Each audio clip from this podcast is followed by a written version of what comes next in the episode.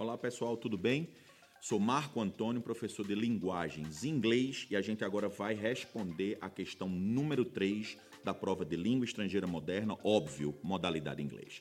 Então você interessantíssima essa questão, um texto não é científico, tá? A gente pode, é, pode chamar assim de um texto científico, onde o título da questão e o segundo parágrafo já responde o que o comando pede na questão. O comando diz exatamente para você associar a habilidade 5 vocábulos ao tema central do texto. O tema central do texto se encontra no enunciado né, e normalmente na conclusão. Como esse texto não tem uma conclusão, né, o segundo parágrafo serve como tal. Então ele diz assim, né?